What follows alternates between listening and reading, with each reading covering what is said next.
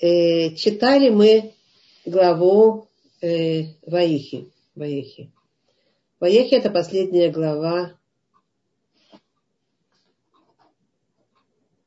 Последняя глава книги Баришит. Она особенная и называется Параша Стума. Параша Стума – это закрытая глава. Почему называется פרשה סתומה и закрытая глава? Кто-то уже знает, наверное, знает. Кто не знает, я расскажу. Потому что обычно есть перерыв между главой и главой, между предыдущей и последующей. А, и обычно в этом перерыве э, появляется там в хумаше, в стандартном, появляются буковки П, П, П, или там иногда самех-самех-самех. Во всяком случае, какие-то перерывы между главой и главой. А вот эти две главы, они не э, разделены перерывами. Э, между главой предыдущей, Ваигаш, и этой главой, Ваехи, э, нет никакого перерыва. Есть какой-то смысл в этом, этом это не случайно. В Раши поясняет, Раши поясняет, что одна причина этого – это то, что Яков хотел открыть перед смертью э, конец, конец времен, что будет в конце дней, и каким образом, да, как это будет. И когда, то есть называется легалот это кец, открыть конец своим детям перед смертью. Как раз в этой главе Ваихи э, Яков Э, умирает, и собираются вокруг его кровати дети, его провожают, как бы последнее слово, и последнее благословение он им дает, и он хотел им открыть своим детям, но Творец не дал ему это сделать. Закрыл ему это знание. Мы не будем это, это обсуждать, это само по себе э, интересно. А вторая причина – это то, что с, с того момента, как умирает Яков, э, написано у нас, закрылись глаза и сердца Э, еврейского народа, а, затемнились глаза, и сердца еврейского народа закрылись, стали сто, ну, не стыму от слова сатум, э, за, за, заткнутый, закрытый, запертый, э, от гнета галута, так как их начали порабощать. Рабство как раз с этого момента, когда уходит Яков. Рашар Гирш, Гирш известный пояснитель, о котором мы уже говорили, Ирш, он говорит, что когда нет перерыва между главами, это указывает, что главы эти как бы одно целое. Учим из этих двух глав как бы одно и то же, одно, одно и то же основное что-то мы учим эти, из этих двух глав, и поэтому глава Ваихи не выделена самостоятельным образом. И Рашар Ирс удивляется, почему это так. Ведь э, в главе э, Ваехи есть что-то очень э, как бы значимое и особенное, то, что не было в главе Ваигаш предыдущей. Говорится в ней, что прошло 17 лет, что, что 17 лет прожил э, Яков в Египте, и, и сообщено нам, что эти годы были единственными спокойными годами у Якова, в отличие от всех других лет жизни, о которых он сам ранее говорил фараону, все годы моей жизни были горькими и тяжелыми. Поэтому можно было ожидать, так пишет э, Рашар Ирш, э, можно было ожидать, что эта глава будет э, выделена, будет как бы отдельная, потому что в ней есть вот такая особенная, особенная, как бы, особенная суть, не связанная с предыдущей главой, как бы, да, отдельная. Но Тора как раз наоборот. Хочет показать, это то, что Раша Иши нам поясняет, пояснять, э, показать именно наоборот, что эти 17 лет, которые, которые Якову было приятно, э, и он получал наход, вот это успокоение, упокоение, э, покой, вот радость от своих детей, от как бы того, что он в семействе спокойно живет с Йосифом, со всеми вместе. Так вот, вот эти 17 лет они для Якова были просто, были приятны, но значимости по отношению к его всей жизни, они э, были э, не имели, не имели, они не были важны по значимости по, по отношению к всей его жизни.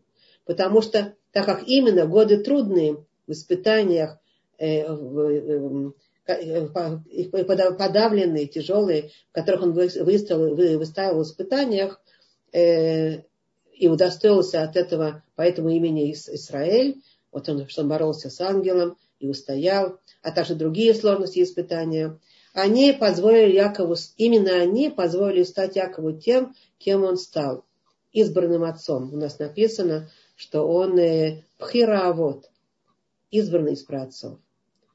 Э, и потому что именно эти годы, горькие и тяжелые, с испытаниями, вот именно они, э, благодаря им удостоился он того, что он стал таким как бы праотцом, и от него произошли 12 колен, все 12 колен Израиля, и все были, и все служили Творцу, и все шли по путям, по путям Творца, и от них прошел еврейский народ. Только он, э, мы знаем, что Авраама э, был, э, были такие дети, и был и такой сын. Мы знаем, что у Ицхака был и Яков, и Исав. Они не удостоились, а только Яков удостоился, и вот его Э, э, то, что он сделал сам с собой, это он сделал благодаря этим трудным годам. А поэтому 17 лет, эти 17 лет, это как была, как, как считается, как незначительная добавка такая годам его жизни. И в годах в этих он получил немного заработанного нахота, радости, э, покоя от детей, от жизни, от детей. И еще есть одно объяснение почему эти главы как бы вместе, почему между ними нет э, разделения. Потому что общая идея их объединяет. Э, какая идея? Египетское рабство, в которое попали евреи и которое началось со смертью Якова. И несмотря на то, что смерть Якова э, была э, только в главе Ваехи, а не в предыдущей главе, но корень рабства уже был посажен в предыдущей главе, как бы засажен в почву, да, благодатную для вот этого рабства, ну, э, в кавычках благодатную, для этого рабства. Э, и с чего началось? Это рабство как бы началось э, и описан вот в следующей фразе э, главы Ваигаш. Есть такая фраза в главе Игаш, она последняя как раз в этой главе, она заключает эту главу, и вот в этой фразе уже есть корень рабства, и сразу после этого переходим вот э, к главе Ваихи, которая описывает смерть, и значит уже вот последний вот, вход в рабство, и начинается эта последняя глава, начинается книга Шмот о рабстве еврейского народа. Так какая же фраза написана в главе Ваигаш, последняя, которая вот дает это соединение с главой Ваихи? Написано так. Ваишев Исраэль Берец, Ваешев Исраэль Берец Мицраим, Исраэль Берец Мицраим, Берец Гошин, Паяхзу Ба Ваефру Ваербу Меод. Эта фраза в переводе говорит, и, при, и прижился Израиль в земле египетской, в земле Гошин, и стали в ней оседлыми, э, укрепились в ней они, и плодились, и очень умножились. И э, Рашаш Гереш, опять же, поясняет а, здесь, что обращ, обратить внимание, корень, вот это рабство, обращает внимание на слово э, «вяхзуба». «Вяхзуба». Что такое леехозба? Леехоз э, ба, ба Мицраим. Э, Леохоз это укрепиться, это стать там оседлыми. Э, написано, он пишет так, я зачитаю, а потом я перейду. Неехзу венеесру лекарка. Арейкан ремез леотохет, а шамур лану бадивреях эскель, перакав. Бакара метука, лит ешев, улиштаке акан.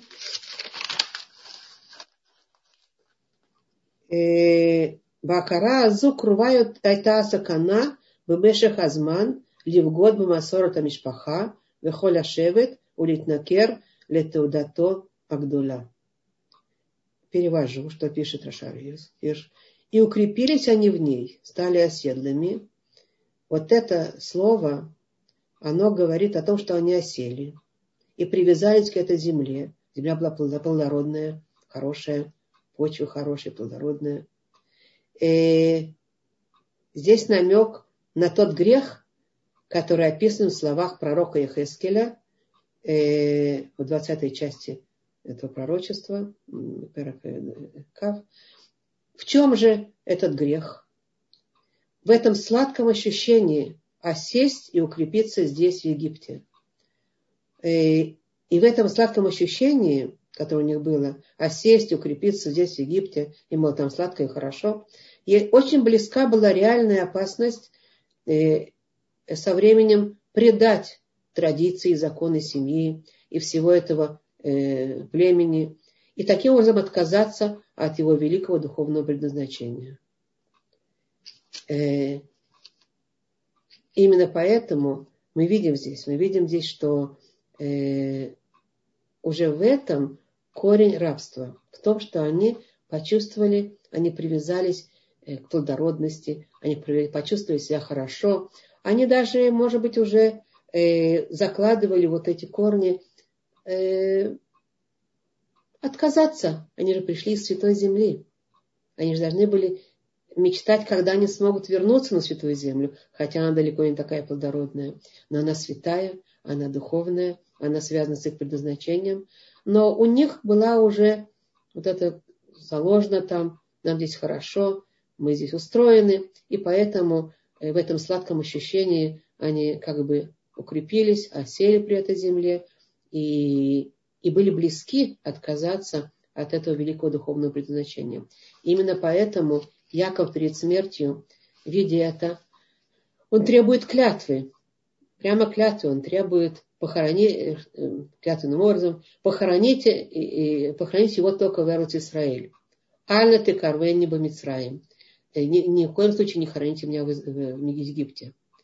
Он не просто просит, как вы сказали, а требуется покля, поклясться ему в этом, э, показывая им наглядно и очень четко перед своей смертью, что если они готовы в этой плодородной земле сладко и съестно э, и сытно сладко и сытно прожить жизнь, то он даже быть похороненным в ней не хочет ни в коем случае. Он хочет только в Святой Земле.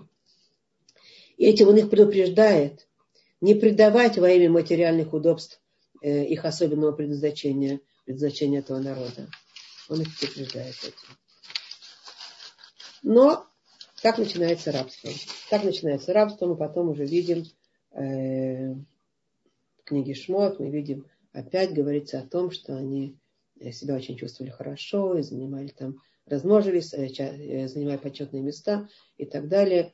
И вот в этом уже, вот этом уже они э, почувствовали э, природные жители этой земли, аборигены называется, да, почувствовали, э, что они стали противны и что они Э, представляет для них опасность и, и вообще как бы э, реши, поднялось, ну, то будем об этом говорить, когда будем говорить о книге Шмот, поднялось все так негативное, что сразу заставило их э, прибавить их к рукам, что называется. Да?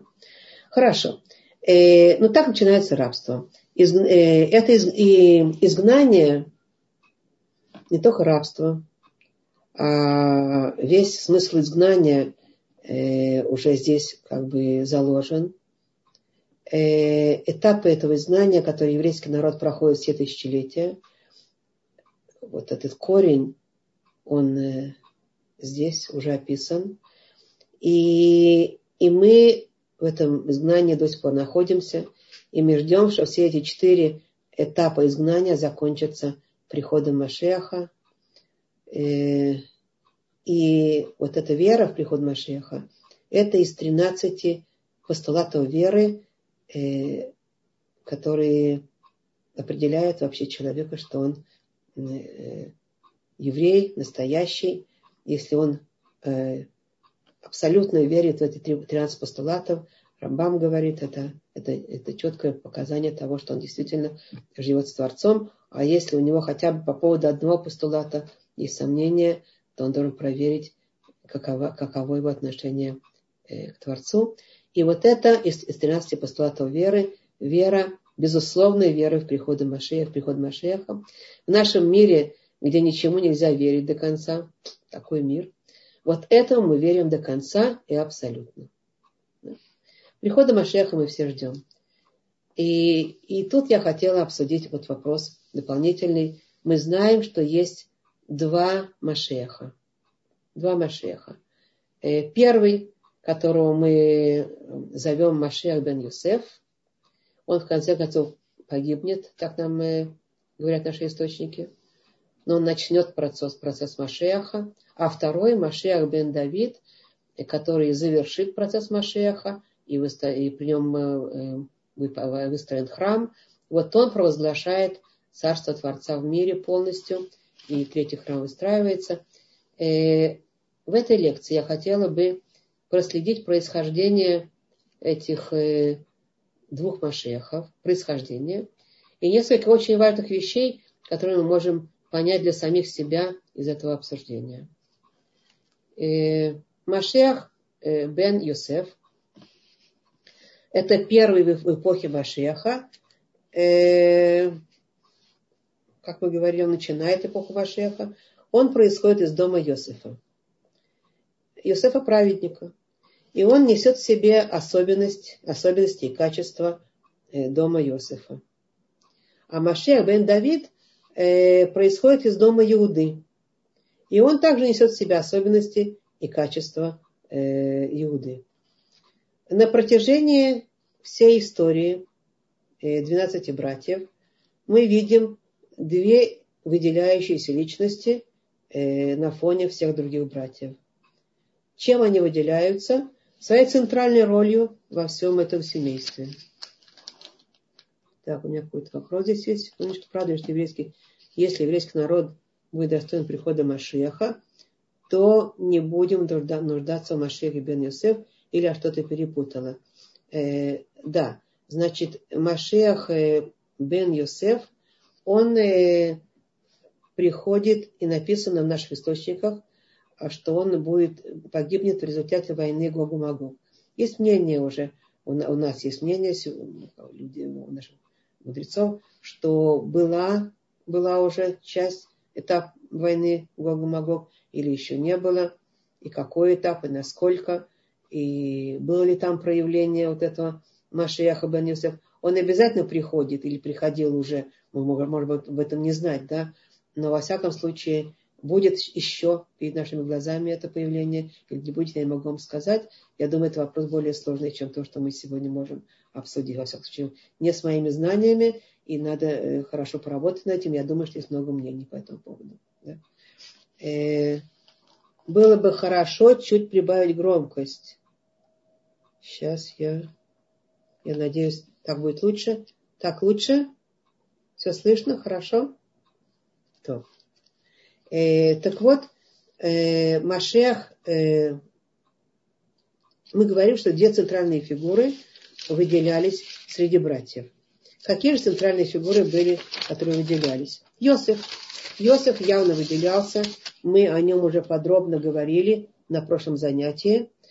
Мы видим его особенность, его праведность, мы знаем, что он первый сын Рахели и унаследовал ее возвышенные качества. Э, а поэтому немножко удивительно, что умирая, Яков назначает и благословляет не Иосифа, как претендента на правление в еврейском народе, а Юду, четвертого сына Леи, который она родила в Паданараме мы видим, э, мы видим сейчас как бы Иосифа, правителя Египта, какой он э, успешный. Не как бы, а действительно вот в этой главе, да, в этих главах мы видим, какой он успешный, какой он мудрый правитель, какой он праведный, и какое бы как благословение лежит на всех его действиях. И мы удивляемся. Было бы естественнее, чтобы он, Иосиф, и продолжал эту, вот эту правительственную роль в еврейском народе. Он такой прекрасный, как правитель. Юда же в данный момент, второй брат, который выделяется на, на фоне всех братьев, Юда же в данный момент, его как бы послужной список, который мы видим в главах Ваейшев, Микец, Ваигаш, не самый блестящий.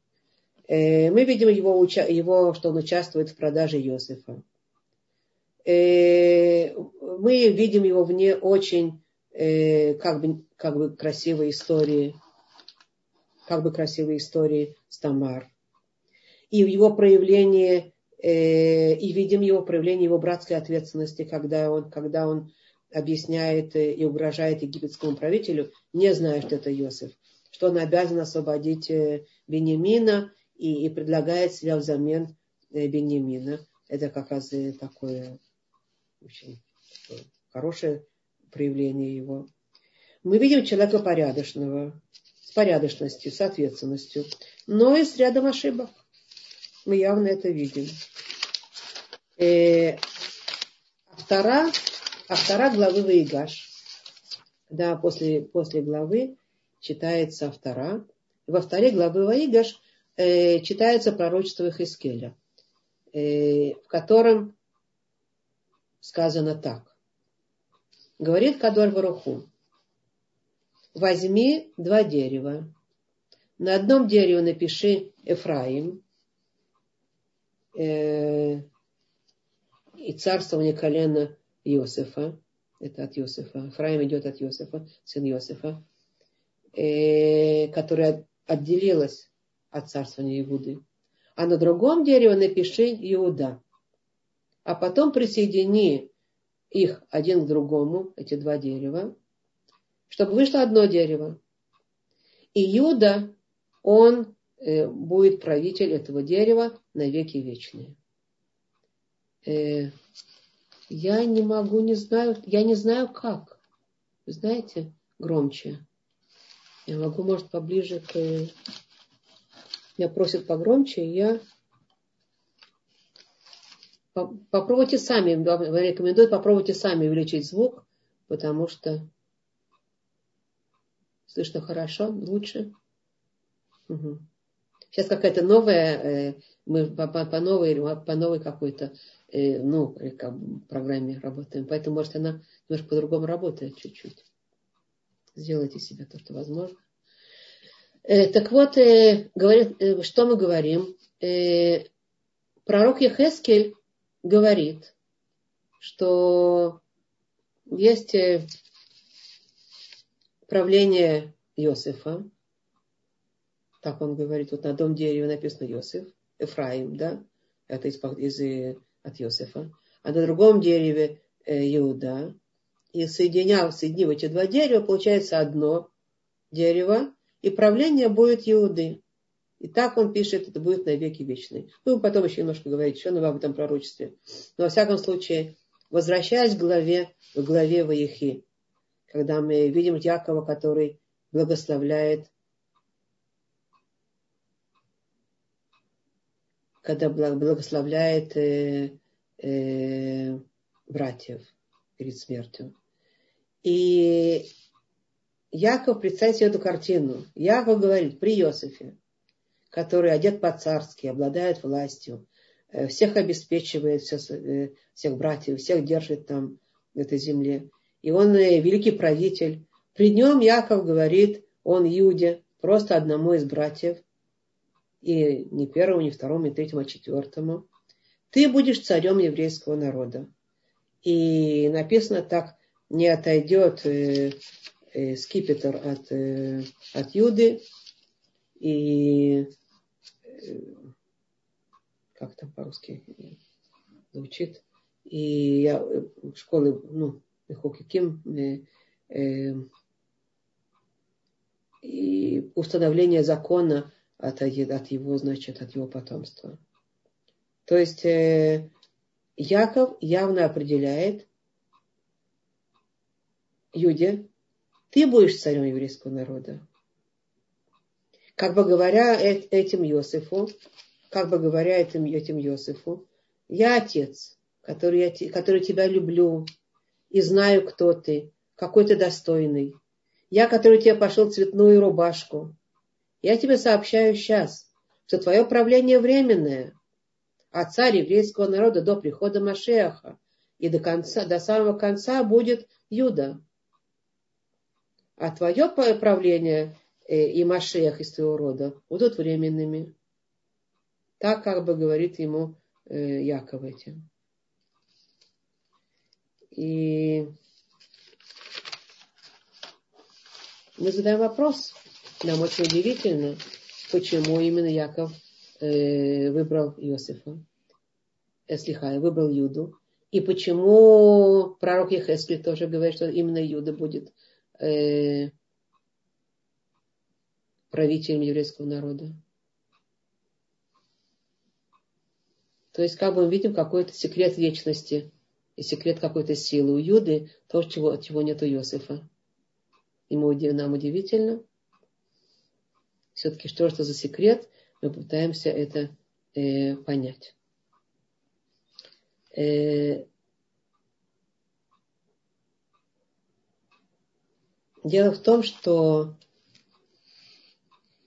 вот это, возвращаясь к пророку Ихескель, именно об этом пишется э, пророком их, пророк, пророк, Ихескель пишет, что в конце времен,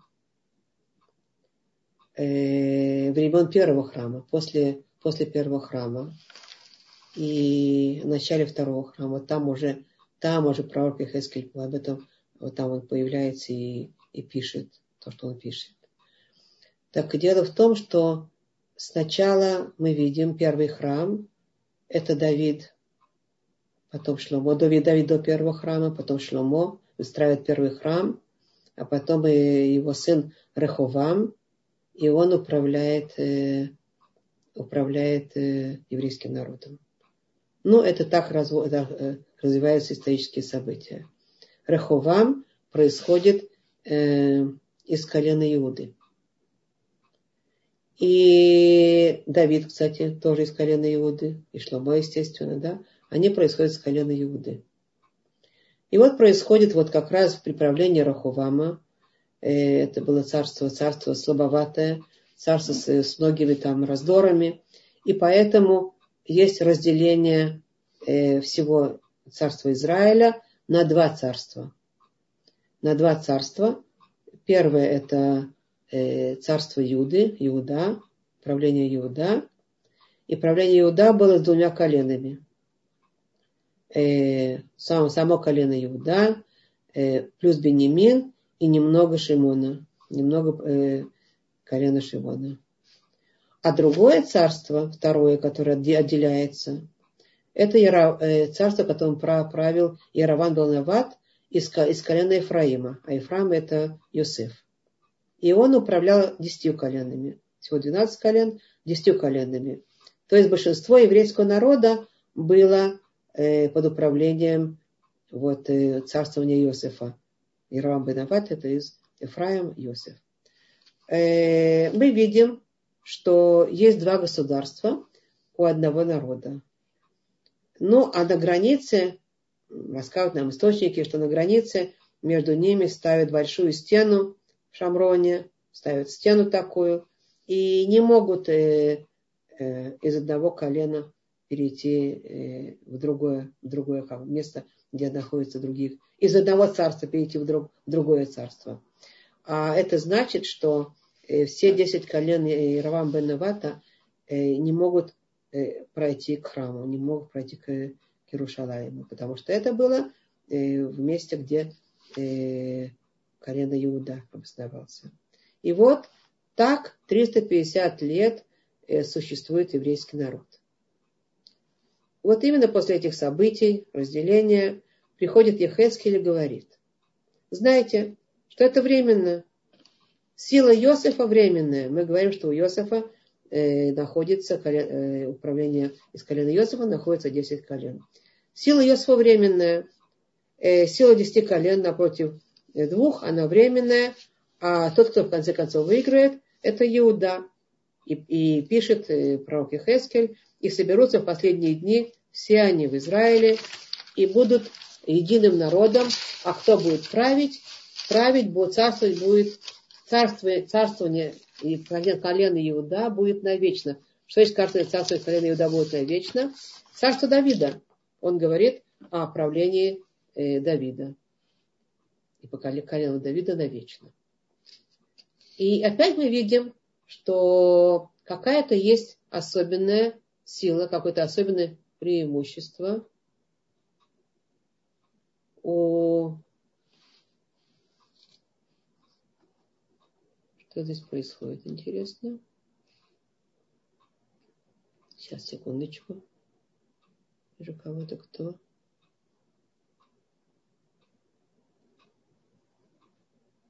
Одну секундочку, сейчас.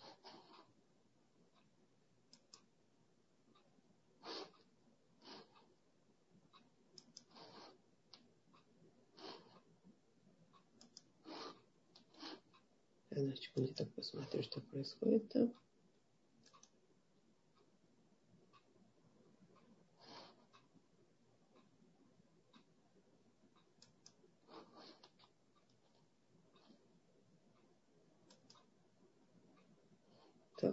Хорошо, я вижу, что все тихо, так что нормально.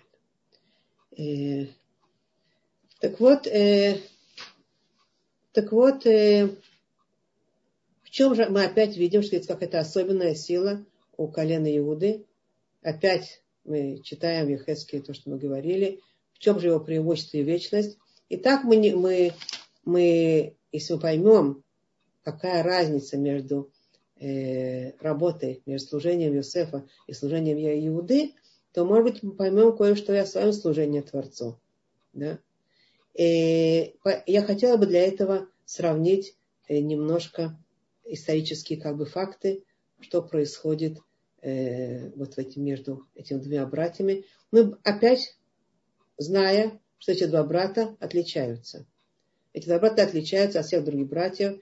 Один Иосиф по определению мы об этом уже говорили, а второй Иуда чем-то особенно отличается, почему Яков его выбирает и ставит его правителем, и Ехескель говорит конкретно, его правление будет вечное, и Машех будет, э, Машех бен Давид, это, а, спасибо, спасибо, мне сообщили, да, и, его, и э, Давид, э, э, Машех бен Давид, будет, это из колена Иуда, вот он будет Машех вечный, который весь этот процесс Машеха дойдет до конца, и третий храм будет восстановлен э, при нем. А, так вот, так вот, посмотрим, что, как вот эти э, может, соревнования сил, скажем так, или как, как по истории еврейского народа видно, видно проявление сил Иосифа потомков Йосова и потомков Юды э, на протяжении э, истории. Э, во-первых, не только историю, во-первых, просто между ними, между ними самими. Э, всегда, когда мы смотрим на Иуду и Иосифа, все, что они делали, мы можем четко сказать, Иосиф делал лучше. Иосиф цельный, красивый, праведный. А Юда э, не совсем то с трудом он делает вещи, с ошибками. Э, и в чем же все-таки были заслуги Иуды-то в таком случае? Если, если бы спросили Якова, в чем были заслуги Иуды, он бы сказал, во-первых, э, спас Иосифа от верной смерти. Он уговорил братьев продать Иосифа. Он говорит, давайте заработаем на нем, зачем его просто убивать. Да? Он такое сказал, этим он спас от верной смерти. Это заслуга, это называется ради заслуга. Вместо того, чтобы стукнуть кулаком, кулаком по столу и сказать, этого не будет, такого мы не будем делать, какое вы имеете право, э, я резко против, я там э, э, все сделаю, чтобы это не, не произошло, ну, продажа Иосифа и вообще вся эта история с Иосифом. Он э, сказал вот так вот, он сказал, э, давайте заработаем, давайте продадим его, а э, зачем просто убивать. И таким образом он э, повлиял на то, что его судьба стала лучше, но могло получиться и по-другому тоже. В конце концов, могли его разорвать там эти нахашим, акрабим, там укусить, или какие-то звери, звери разорвать, да. Так что заслуга какая-то вот э, непонятная. И заслуга, и не заслуга. Вот Йосиф напротив него, вот у него заслуги. Вот он э, молчит, как Рахель молчала, он же ее сын. Он прощает. Он все говорит только о Творца. Он э, кристальный. Он заботится о них, как будто э, об, о братьях, как будто ничего им плохого не сделали. Э, Иосиф изначально никакого вреда никому не приносил. Ну, это о первом, как бы, э, преимуществе, может быть, о первой, о первой заслуге. Вторая, вторая заслуга э, Иуды в чем была? Тоже известная нам заслуга. Он спас Тамар от смерти.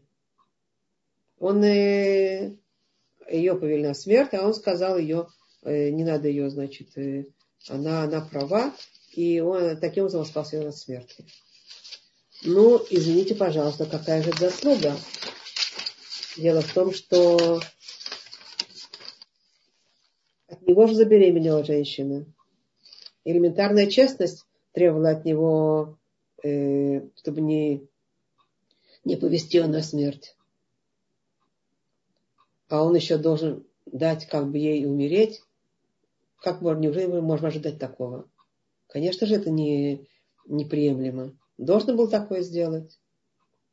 А вот Йосиф по этому поводу изначально, изначально сдержал свои страсти и не грешил женой Патифара. Вот он был кристальный в своем поведении. И, э, то есть, если мы определим вот эти заслуги, то мы видим, э, у Юда мы видим полузаслуги какие-то, три четверти заслуги. Э, и тоже не сразу, а все потом, после того. А вот у Иосифа на сто процентов изначально чист. Так ему же причитается вдвое больше, чем потомкам Иосифа. Как бы вдвое, может быть, больше. Да? И все-таки, и все-таки, несмотря на то, что нам так кажется, и мы так видим, э, Гмара в трактате Санедрин пишет следующее, что Лоя Сур Шевет на Иуда на Хукак Мибен Раглав, э, значит, не уйдет скипетр от Иуды и, и закон Э, э, из его потомков. То есть он поясняет Трагмара, что это все правители и задающие законы. Санедрин, например. Санедрин это были, э, управлялись потомками Юды. И известно в нашем, народе, что э, было два правления, два центра правления. Э, правление Э,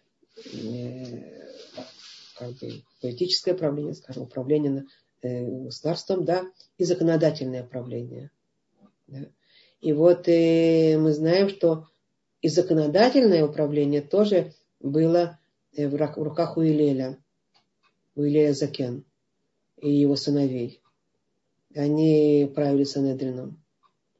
И тоже, значит, мы видим, мы видим, что а Елель Закен, он был из потомков Иуды.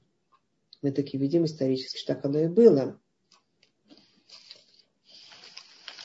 И все-таки вопросы остаются.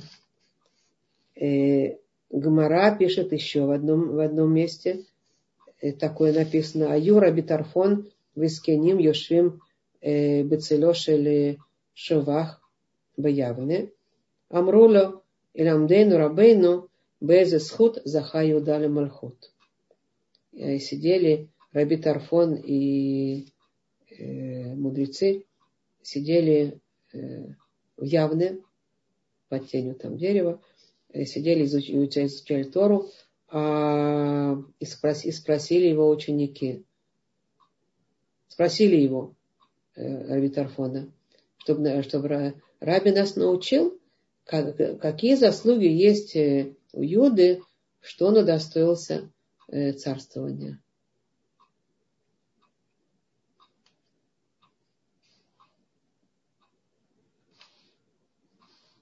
Ага. Спасибо. Спасибо. Я никому не собираюсь давать слово пока что. Спасибо, Миря. Э, и вот, э, хорошо. И говорит им Раби Тарфон, действительно, э, действительно, э, он же не сказал Иуда, что это братьям что-то такое, ни в коем случае не будет этого. Он же такого не сказал. Ну, как бы тоже участвовал в этом грехе, но немножко смягчил. Да? Сказал, продадим. И вот это называется, что его заслуга удостоился быть правителем. То есть Авитархон как бы с ними соглашается. А да, и еще вопрос у нас стоит. Еще остается вопрос. А теперь я хочу проследить по истории. Как это было в истории еврейского народа и как это выглядело. Вот это вот э, постоянное как бы, э, где будет правление, кто будет править, откуда, из какого рода будут, будут правители в еврейском народе. И как это выглядело э, э, в правителей и э, значимом еврейском народе. Секундочку. Не понимаю, секундочку. Что-то здесь прыгает. Секундочку, секундочку, секундочку. У нас есть. Появляется странное что-то.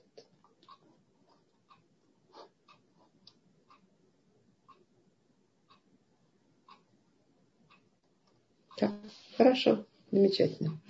Так вот, э, исторические события были такие.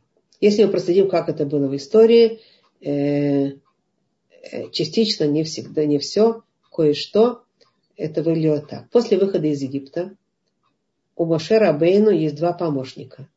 Иошуа и Хур. Они держат э, Э, э, эти два человека, известно, держат его руки, когда он воюет э, против Амалека. Когда есть война против Амалека, еврейский народ воюет против Амалека, то они поддерживают его руки. Иошуа и Хур. Иошуа – это сын Ефраима из колена Иуды. А Хур – сын Калева. Слиха. Иошуа – сын Ефраима из колена Йосефа потому что Ефраим это сын Юсефа. А Хур сын Калева, э, вождя колена Иуды. Да? Дальше. То есть они два, два, два помощника есть у Моше. Два помощника. Один из этого колена, а другого из этого колена. Э, соглядатые. Грех э, э Хет Мираглим. Соглядатые. Э, их всего было 12. Из них 10 э, грешило, а два, два выстояло, два остались праведными. Кто были? Калев и Йошуа. Калев из колена Иуды, а Йошуа это э, от Ифраима. Йосиф, колено Йосифа. И обратите внимание, что все, всегда эти идут, эти два вождя из этих колен, и они всегда как бы идут рядом с, ну, примеры для еврейского народа. Кстати, если мы говорим о соглядатаях, то мы знаем, что э, у, согляда, у соглядатаев было два, два направления у этих двух праведников, которые э, выстояли. Калев и Йошуа было два направления. Э, Йошуа был э, э, очень духовный, очень э, праведный, чистый. И э, Моше Рабейн заботился о том, боялся о том, что он может, может не устоять по своей, как бы, может, чистоте, может быть,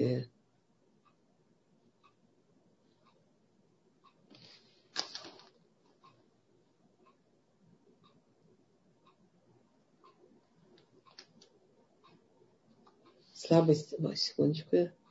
Сейчас, сейчас, сейчас, сейчас. Угу.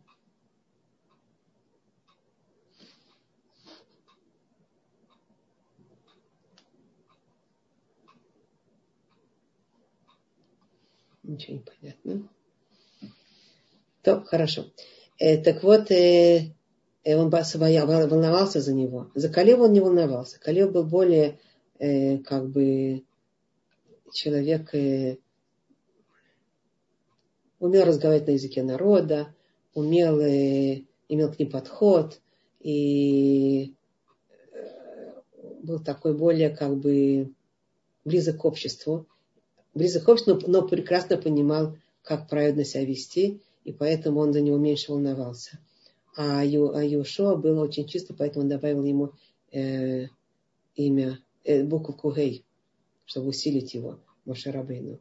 Ну, об этом мы говорим. А Йошуа был из, из колена Иосифа, а, а Калев, из, как мы сказали, из колена Иуды. Хорошо.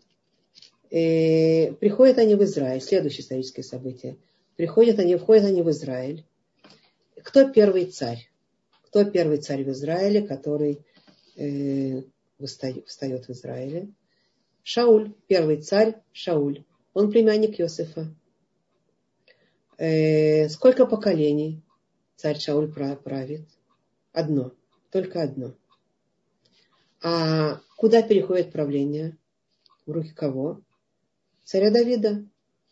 Царь Давид из колена Юды и, и уже надолго и уже надолго, и мы говорим, что это уже потом будет правление Машеях бен Давид, это уже на вечность. Интересно, что, если вы обратили внимание, что вожди из колена Иосифа, они всегда начинают. Они всегда как-то что-то как впереди. Вот начинают какие-то праведные дела. А из колена Юды они продолжают, но уже надолго. Но уже надолго и уже э, идут дальше еще и еще и еще. И эти, это, это, это о чем-то говорит. Это о чем-то говорит.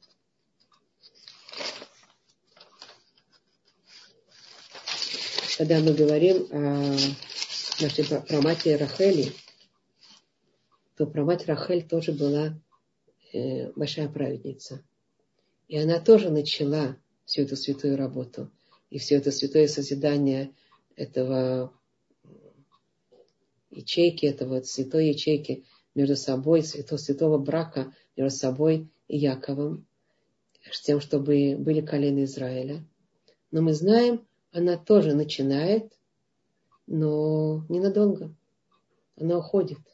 Она уходит молодая. Э, Рахель, мама Йосифа. Йосиф склонен к тому, что он тоже начинает, но его правление, оно короче, оно не такое длительное. Это интересный факт. Посмотрим дальше. Четвертое, как бы следующее что, в исторических событиях. Мешкан. Мешкан, это приносной храм. Где стоял Мешкан? Мешкан стоял в Шило. Поначалу он стоял в Шило. Там он стоял 360 лет.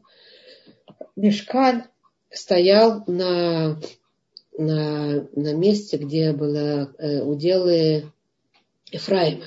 Ефраим это от Йосифа. Но потом, когда, когда выстроился храм, то храм, он уже в Иерушалайме. Иерушалайм это земля кого? Это надел кого? Надел э, земли Иуда. Иуда и Бенемин. И храм уже на вечность. Мешкан, место в Шило, но святое, но оно было временное. А потом вечное, вечное место – это уже храм в Иерушалайме, и это на вечность. Опять мы видим, Йосиф более временное э, какое-то значение имеет, а Иуда вечное. И также и на будущее то, о чем мы уже говорили и раньше, то же самое. А я хочу э, спросить следующее это о чем-то, как мы чувствуем, что здесь что-то есть.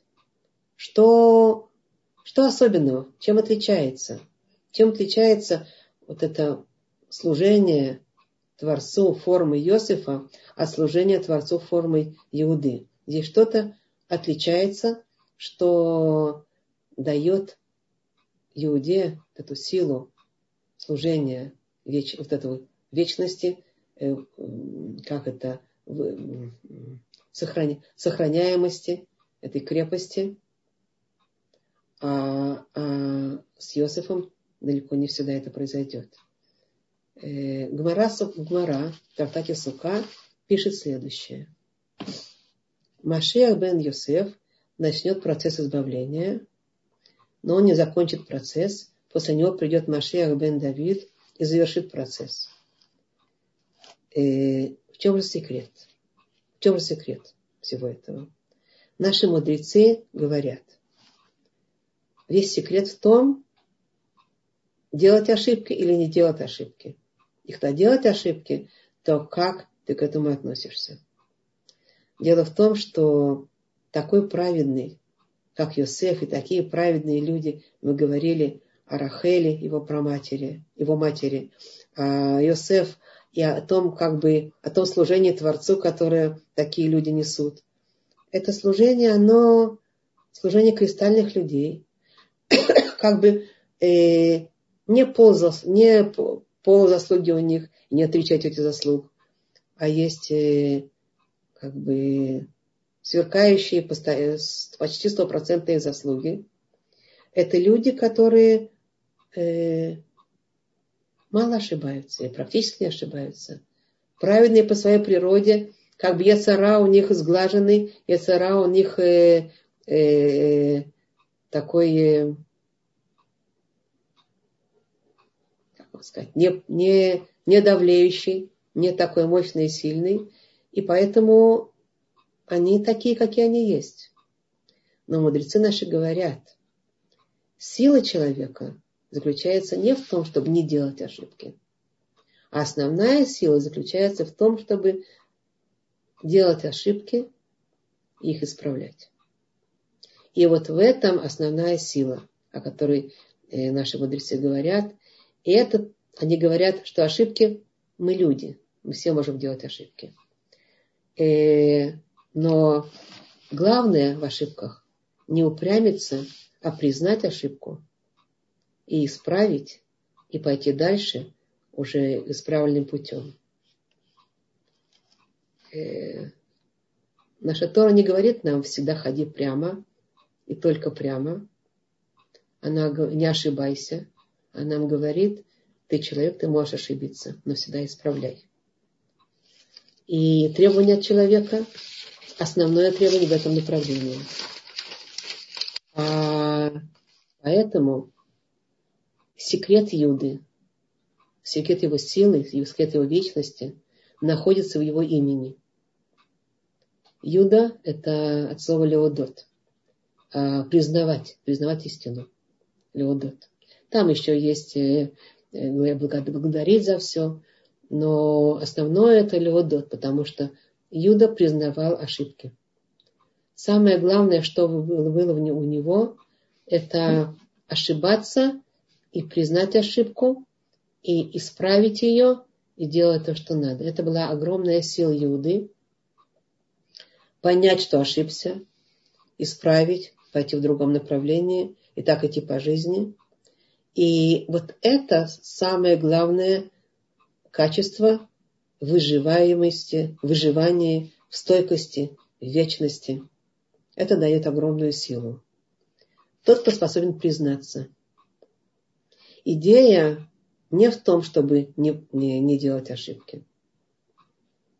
Редкие люди, случается с ними, что они делают ошибки вообще. Но идея Тора не в том. Иуда это не тот, кто не ошибается. Он ошибается и признает, и идет вперед с изменениями. И Тора этого не порицает человека, который делает ошибки. Она порицает того человека, который не признает ошибки. А тот, кто говорит ошибся, это называется, это великое качество чувы, баль чува. Мы говорили о том, что Э, место, в котором Бали Чува стоят, большие праведники на этом, в этом месте стоять не, не, не, не, не находятся в этом месте. У Чувы есть огромная сила и сила выживаемости, сила стойкости и вечности, что человек способен признать ошибку а уже призна, э, призна, признавая эту ошибку, он уже будет ее обязательно э, извиниться, извиняться и исправлять. Поэтому, поэтому смысл вот этого всего служения, формы, это мы сейчас говорим о людях, но у нас у всех могут присутствовать или те качества, и другие качества. Мы говорим о принципах служения Творцу через понятие Иосифа и понятие Иуда. Дело в том, что склонность, вот эта способность признать ошибку, это величайший секрет в жизненности, в стойкости, в вечности, в служении Творцу, вот таком, который Творец дает этому огромное благословение и огромную силу и вечность и постоянство. Человек, который... Почему человек боится признать ошибку? Почему? Потому что, признаваясь, он уже не будет э, таким кристальным, как бы. Он уже будет каким-то пятном, как бы с браком. Признавая ошибку, он будет чувствовать себя, ну, я признал ошибку, а значит, я какой-то бракованный. Но это неправильно. Это Ецерар нас подсказывает, подсказывает такое, такое ощущение. И все мы склонны к таким, к таким решениям. Трудность признать – это на самом деле трудность жить с неидеальностью я уже никогда не буду таким чистым и праведным, как хотелось бы. Я не буду таким идеальным. Ну и что? В чем, в чем недостаток этого состояния? Это только достоинство.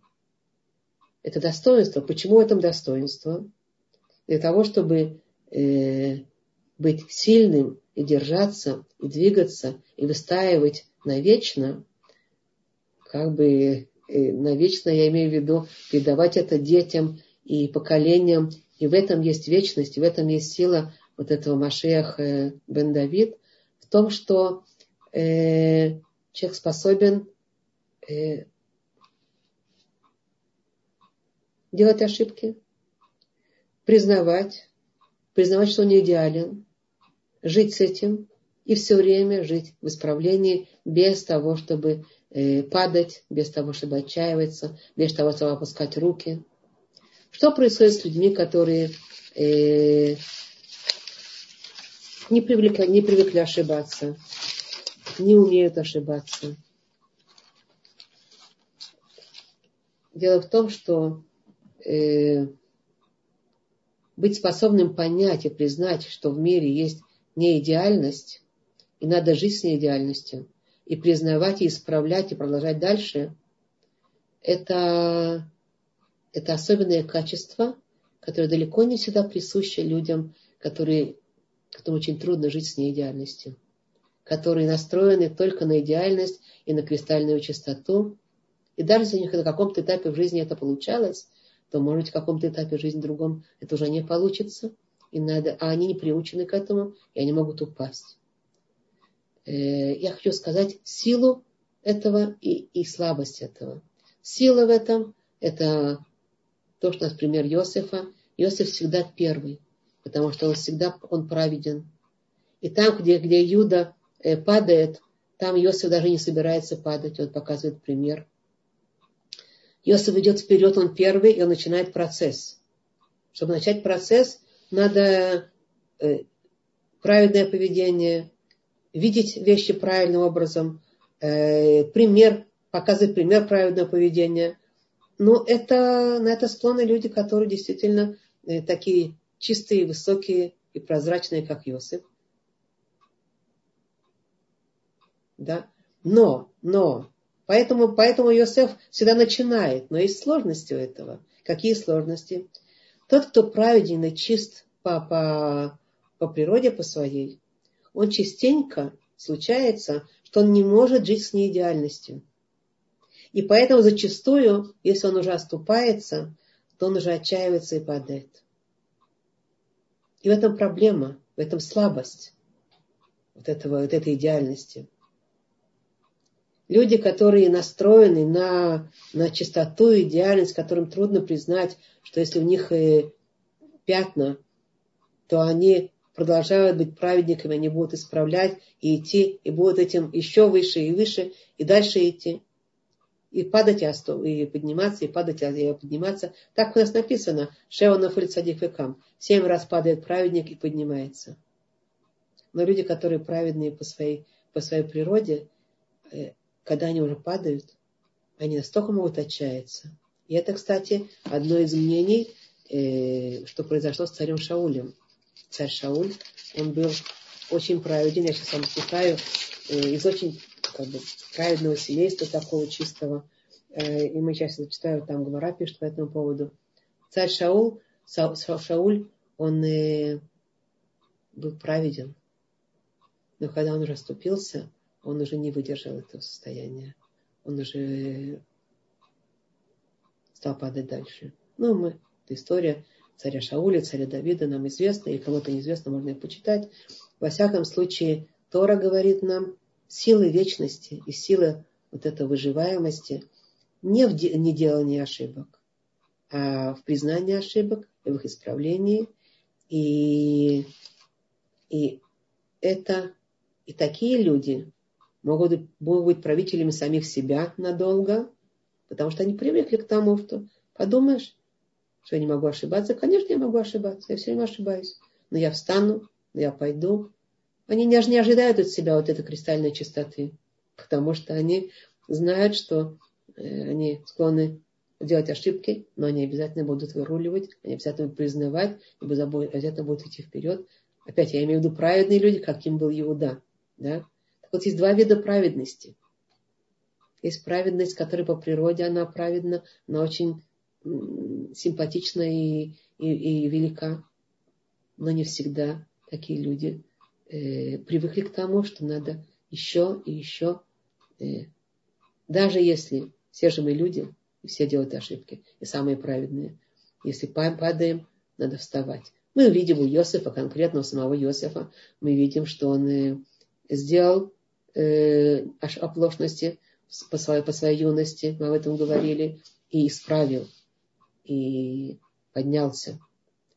Но, тем не менее, поскольку он, у него Ецара был не такой, как не так его заводил, мы видим, у него все это было э, гораздо более гладко и гораздо более э, кристально само по себе. Но э, дело в том, что больше, сильнее всего этого, и в этом состоит вот это вот как бы глубокое понятие, глубокое понимание того, что э, почему Лея, она похоронена, в конце концов, с, э, с Яковом. И Лея, она, которая знала, знала падение и делала чуву, и плакала. И дети ее такие, как бы, тоже больше она была не такая, как Рахель, несмотря на то, что они были э, близняшки. А, но она была более как бы близка к природе этого мира – природа этого мира, она не идеальная и не прозрачная. Она с ошибками, она с материальностью, она с Яцара, но она с э, праведные люди плачут, понимают, признают, работают, исправляют, идут вперед. И в этом глубокое понимание вот этого, э, вот этого как бы противо противоборство двух сил. Силы типа Иосифа и силы типа Иуды. И это почему Яков выбрал Иуда, потому что он хотел, чтобы вот именно это давало пример э, всему народу. И именно такие люди могут быть правителями. Правителем на, на настоящем э, не может быть человек на длительное время который кристальный, который такой тонкий, такой очень чистый. А правитель должен быть человек. Потому что и, и, и по своей природе, и по тем испытаниям, которые, в которые он будет входить, жизненным испытаниям тяжелым, а вот и правленческим испытанием, это борьба с этим, э, с, э, с властью уже, с почетом, с гоней за, погоней за почетом, погоней за властью. А кроме того, еще правители должны уметь обладать вот этим терпением, сдержанностью, а, понимать ошибки другого, понимая себя, свои ошибки, понимать ошибки другого. И давать ему возможность встать и идти вперед, и продолжать дальше управлять. То есть правитель, написано здесь, э, Гмара пишет, сейчас я скажу, Гмара пишет, Эн маамидим парнас аля цибур, эля купашель шрацим тлуя аль цаваро. Не э, ставят правителя Угу. Сейчас, я, сейчас я среагирую на вопросы. Э, спасибо за вопросы. Е, не, не ставят правителя э, над, над обществом, а только того, у кого есть такое выражение на иврите, я его по-русски не знаю. Купашель шрацим. Купашель шрацим – это э, коробка с нечистью. Ну, с какими-то там э, всякими, ну, этими самыми присмыкающимися к пашле шрацим тлуя аль цаваро, что на его шее висят э, вот эта коробка со всякой нечистью. Что не ставят правителя над, над народом, а только того, Тагмара пишет, а только того, у которого на, на, на шее висит какая-то коробка с, с нечистью. Что имеется в виду?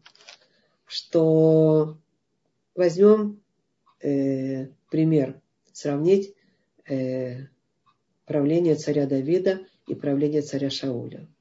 Написано, э, Гмара пишет тоже, Мипнейма Шауля Язвани, почему э, Шауль временно, коротко э, было его правление. Потому что, так написано, Луая Бушумдофи, Уая Мизера Шарахель.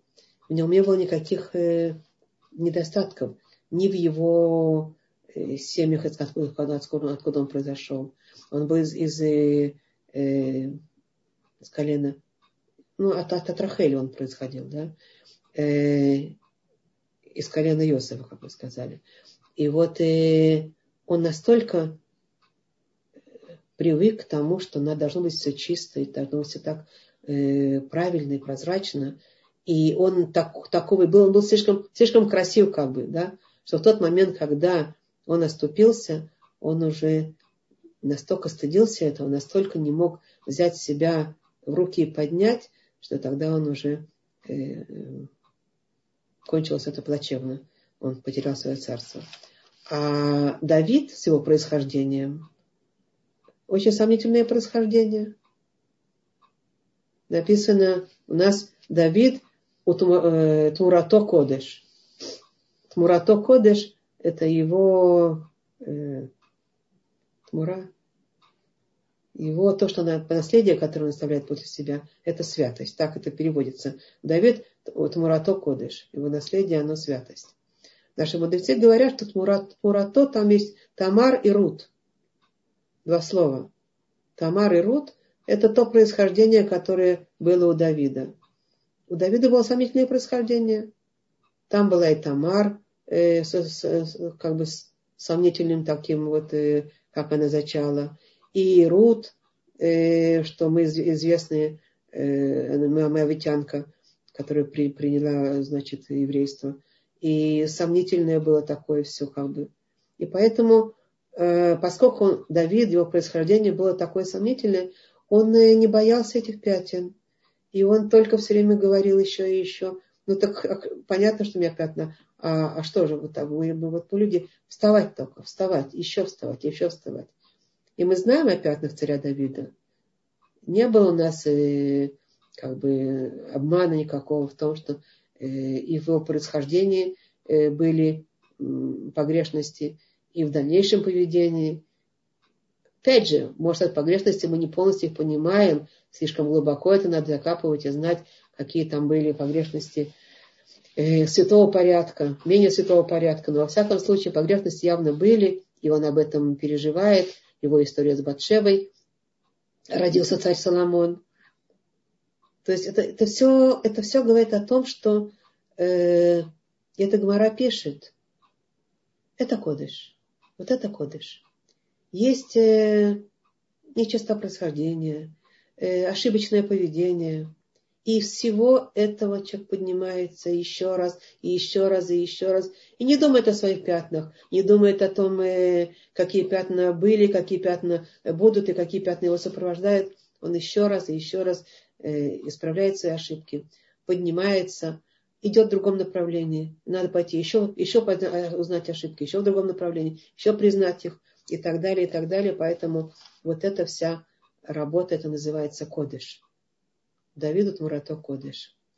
Э, а поэтому мы можем понять, значит, все, на основе всего, что сказали, что сила Машех бен Давид именно в этом.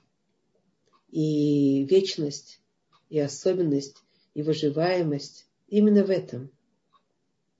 То есть нет у нас, э, да, нет у нас вот этого принципа быть безгрешным. Он не может быть. Мы все разные, и у нас есть Ецрара.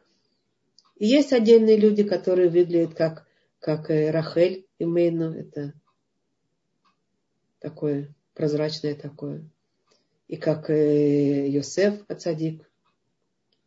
А при этом мощь и сила, вот такие люди, они для нас смотреть, ах, а мощь и сила в том, чтобы стремиться к этому, падать, подниматься, падать, подниматься и идти вперед. И, и надо знать, что тот, кто, кто всегда прав и чист, это вопрос. Почему он всегда прав и прав, почему он всегда чист. Такого не бывает. И тот, кто ожидает всегда идеальности, вопрос. Почему ожидает идеальности?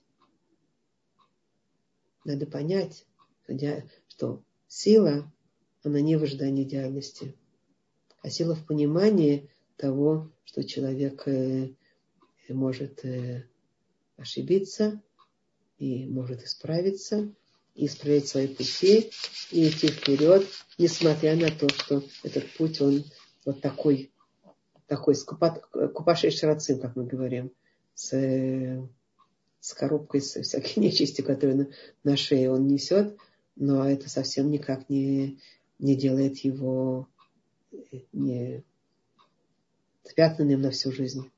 Как, как, как он, может быть, иногда э, идеализирует ситуацию, представляет, да? Идеализирует, а наоборот даже, как это сказать, э, идеализируя ситуацию, он может чувствовать, что это пятно э, его э, уродует. Это пятно уже не, уже не пятно. Это уже сияющая, сияющая лампочка, которая на его, на его шее, если она исправлена. Мы когда-то говорили, если вы помните, что э, говорят чуве, что ваза, которая целая, целая красивая, прекрасная ваза, каким шикарным рисунком там. Она ваза, она целая, красивая, прекрасная относительно ценная.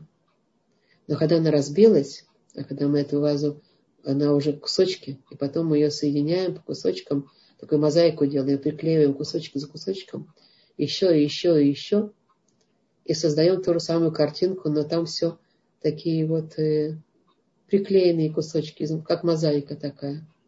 И сделали такую же вазу. То эта ваза уже не отличается своей красотой и непорочностью она отличается тем, что она антиквариат.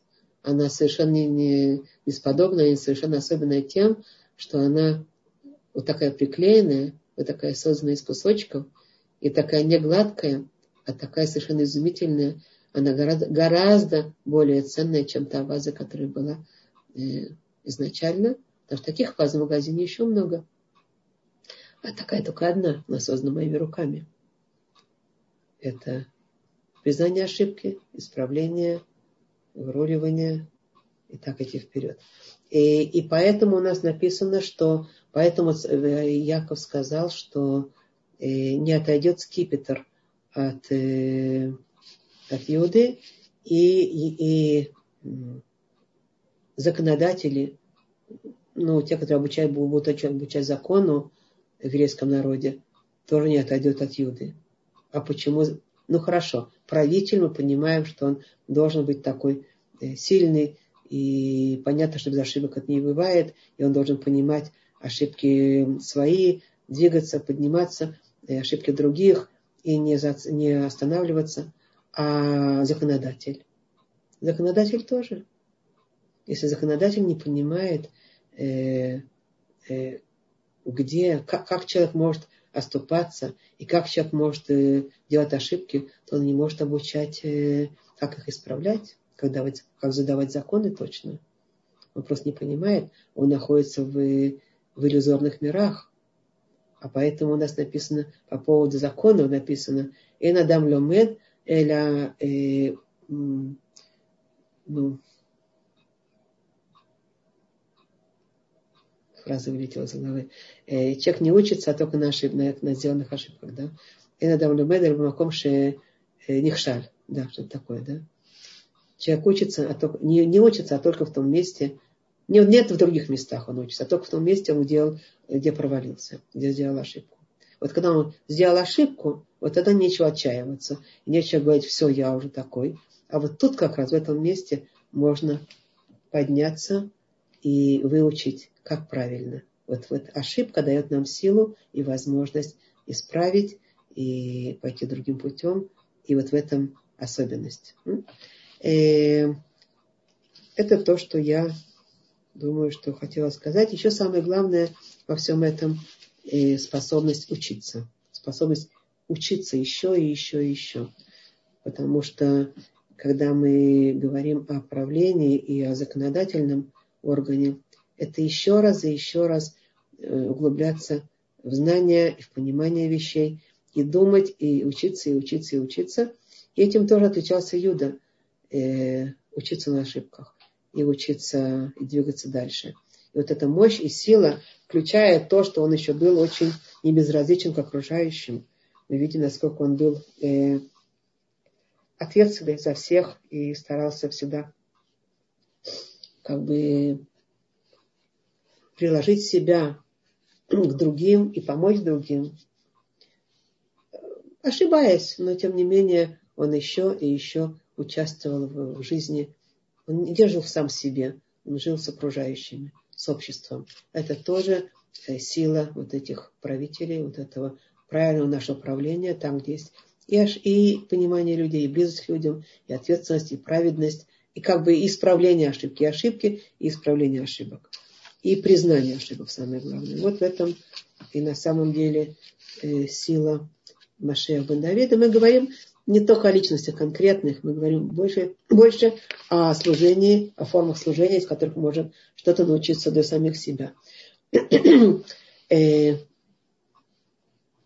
да, кто-то пишет, значит, Ариэла пишет, ошибка это бриллиант, после которого человек становится не только умнее, а при этом мудрее.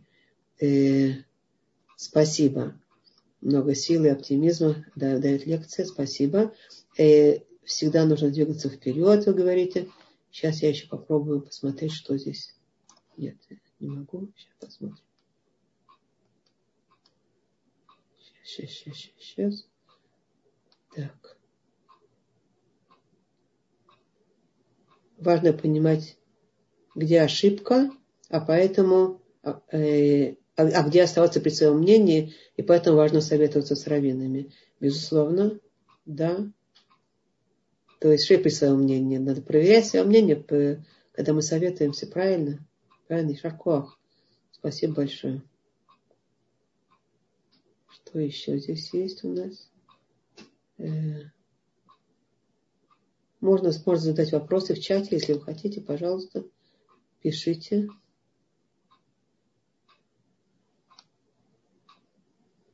Мы на этом кончаем книгу Баришит и начинаем и начинаем книгу Шмот.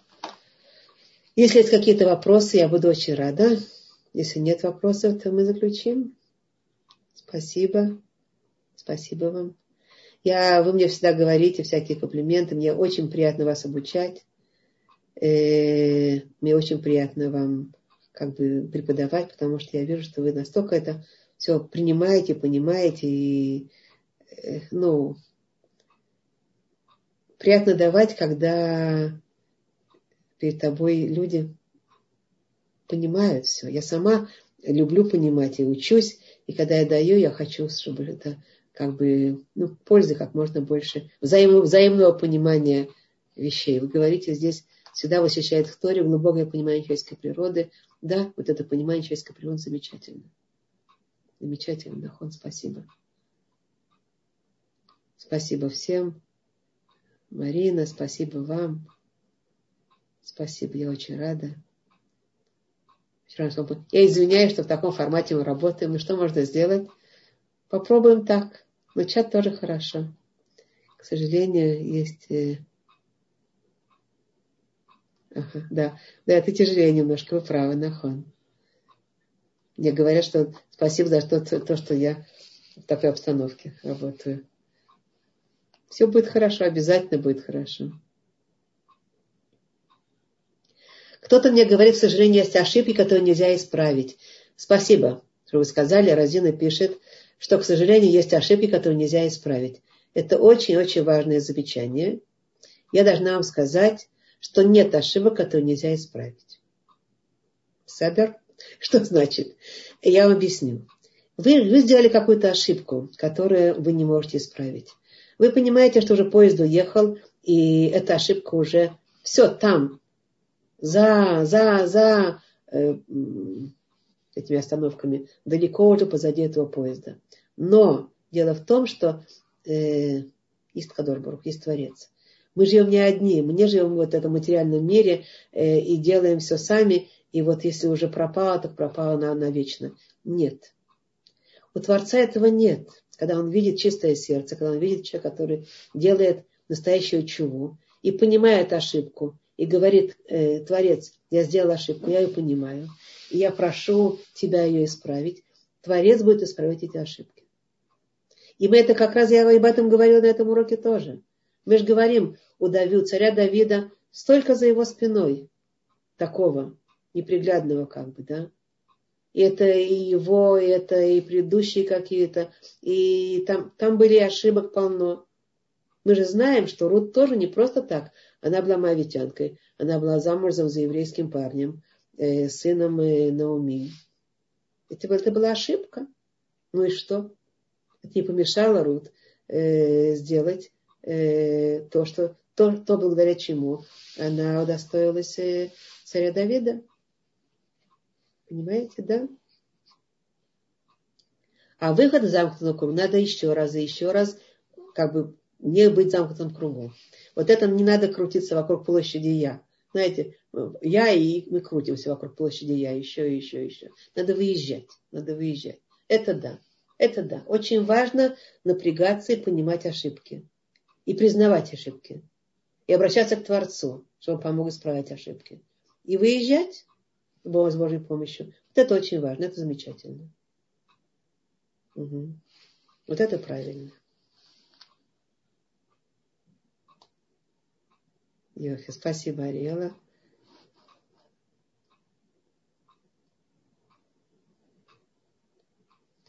А человек уже в другом мире, у него есть дети. И он оттуда видит своих детей. И у нас есть заслуги людей и взаимные какие-то взаимоотношения. Опять же, нахон. Но дело в том, что если у него было чистое сердце, которое... Ошибки иногда мы делаем, знаете, как происходят ошибки? Мы не можем по-другому. Мы сейчас не в том состоянии, чтобы не сделать ошибку. Ну, просто не, не, не, не созрели и не видим так. Потом, через год, через два можем увидеть. Потом через мы можем увидеть эту ошибку. И вот когда мы увидели ее, вот тогда мы должны ее сразу обращаться к Творцу с просьбой и, и пытаться исправить все, что возможно. А то, что нет, оно будет исправляться э, нашими. Нам можно ретроактивно сделать очень-очень много. Очень много. В этом мире, пока свеча горит, еще все можно исправить. Так у нас как бы сказано, и это правда. И когда если мы посмотрим на все человечество, да, как оно ведет себя, и праведные, и праведные наши праведники, то нет э, ни одного без ошибок. А самое главное, как к этому относиться. И их Творец, все, любые ошибки, любые ошибки он может сделать. Э, вы знаете, когда, ну, как это говорится, э, ростки, ростки, ростки растут из земли, зеленые, свежие, хорошие. И э, когда они растут из земли, они, вы знаете, из чего вырастают? Из, гни, из, из чего-то сгнилого, сгнившего. Сгнивает там что-то такое, фасольненько сгнивает. И растут и зеленые ростки прекрасные, свежие, новые. Поэтому у нас нет в этом мире нет вот этого, чтобы было все идеальное, стерильное, только все зелененькое, чистое, без ошибок. А если есть, это уже, а если, если как бы что-то такое сгнивает, что-то такое там разрушается, то это уже все. Это не все. Это мы перешли сейчас на какую-то э, тропинку, с которой надо подумать, как из нее вырулить, и сколько можем мы вырулим, а сколько мы не можем, мы обратимся к Творцу. Мы делаем ошибку, это исправляй. Просим его. Он, он, он все делает. Молитва имеет бесконечную силу. А ошибки, они, ну, иногда наши ошибки, совершенно не связаны с тем, что мы что-то хотели, хотели плохого сделать, а просто-напросто мы были совсем в другом состоянии. А когда мы э, в другом состоянии не способны по-другому себя вести, то это вынуждены. Это не та ошибка, которую мы вот натворили. Мы просто не, не способны были по-другому. Творец это знает и видит нормально. Важно потом, когда мы уже видим это, вот тогда уже переосмыслить. Поэтому, когда мы сейчас разговариваем, очень многие вещи переосмысливая, они уже э, делают свое, свое исправление само по себе. По переосмысливанию. Беседер?